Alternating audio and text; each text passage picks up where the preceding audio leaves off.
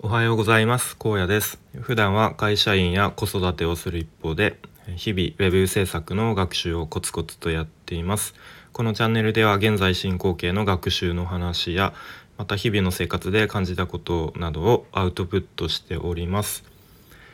えー、っと、まあ、今日はちょっといきなり本題に入ろうかと思うんですけれども、えー、まあ、子育子育て中の学習は大変っていうまあそりゃそうだよねっていう話をしたいんですけど、まあ、結論としては、えー、家庭家族の時間を最優先にすべきっていう、まあ、これもそりゃそうだよねっていう結論なんですけど、まあ、これちょっと自分の、えーまあ、経験談というか、まあ、失敗談なども含めて話していきたいと思います。と最近ですねと一昨日かな2日前にと、まあ、妻が、えー、コロナのワクチン2回目を打った翌日ですね、まあ、その副反応が、えーまあ、結構思った以上に、うん。ま、熱も39度出たりもう頭痛も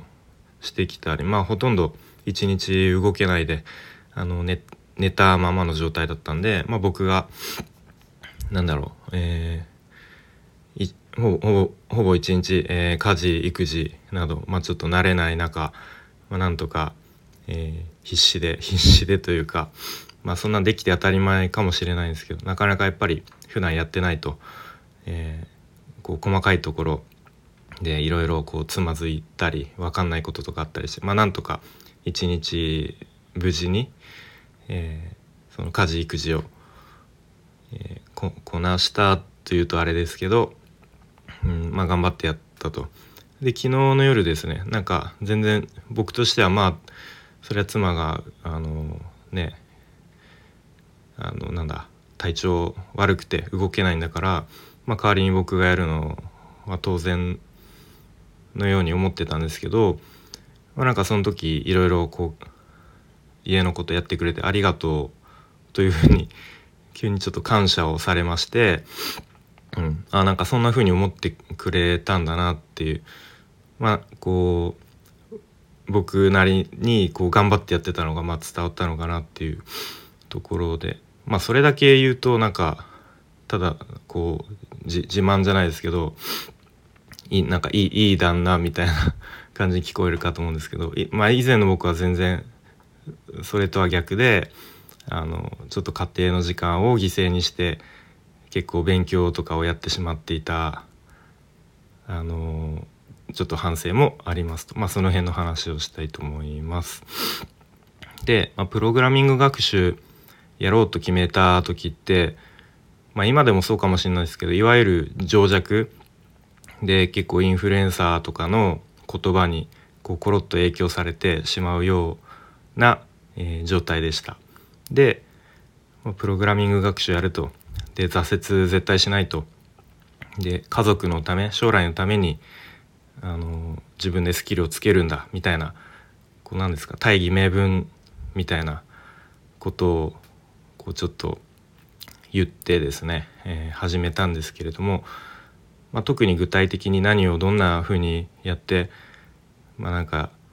それこそ一日何時間作業して月に何いくら稼ぐんだみたいななんかそんな明確なあの手段とかもないまま、まあ、始めたわけですね。で、まあ、ちょっとなかなかやっぱり独学で1ヶ月2ヶ月ぐらいやって、うん、ペースもつかめずあの挫折しそうだったんで、まあ、プログラミングスクールいろいろ自分なりに探して、まあ、割とこう信信頼信用できそうなところに入ったんですね。でそこはま基本的にあのまあ、自習というか独学でで毎週土曜日毎週土曜日か日曜日だけ、えっとまあ、オンラインでみんなでこうつないで受講生同士、えー、講師の人同士でやるっていう形態でで毎週その時間だけちょっとこう妻にちょっとこの時間だけあの勉強の時間にさせてほしいっていうことを言ってでその時間だけ一人で部屋にこもってやってたんですけど、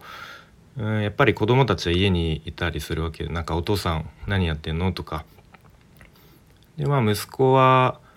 まあ、ある程度もうちょっと大きくなってきたのでもうだんだん分かってきてあ今日はお父さん勉強なんだねみたいな。で分かりつつもやっぱりちょっとこう部屋をちょっとちらって覗いてきたりちょっとこう邪魔しようとしてきたりするわけですね。で妻もやっぱりうんこう理解はしてくれたようでもやっぱり100%うんちょっとこう応援できないところもあったのかもしれないですね。うん、でやっぱその日午前中そのプログラミングの勉強を終えてあのなんだろうこうリビングに戻った時もなんとなくこう雰囲気が悪かったりとかっていうこともありましたね。うん、なのでまあその時はその時でそれが自分なりに出した一番のこう正解というか、まあ、正しいやり方だったと思うんですけど、まあ、今思えば、うん、もうちょっと広い目で見れたらよかったのかなと。でまあ最近思うのはやっぱり、あのー、家族との時間にもうフルコミットすると、うん、するべきかなと。で子供ともやっぱり、まあ、ちょっと遊ぶぐらいなら楽しいんですけどずっと一日中とか相手してると、まあ、なかなか疲れるんですけれども、まあ、そこで思い切って振り切って全力で子供と遊んだりでもうわがままとかいろいろ言うこと聞かなかったりしても男と向き合うと。でそうしているとなんだろう自然とこう子供にもなんかこちらの姿勢が伝わるのか、うん、結構言うこと聞いてくれたりとか、まあ、例えばお風呂入るの嫌がったりとかなんかご飯食べないとか、まあ、いろいろあの歯磨きしないとかいろいろあったりするんですけど意外とそういうこともこうスムーズにさっとやってくれたりっていうことも、うん、ありますね。でやっぱりうん子供とそういうふうに向き合ってると、まあ、結構大人としては精神的にも体力的にも疲れるんですけれども、まあ、なんか一日こうそれで終わると、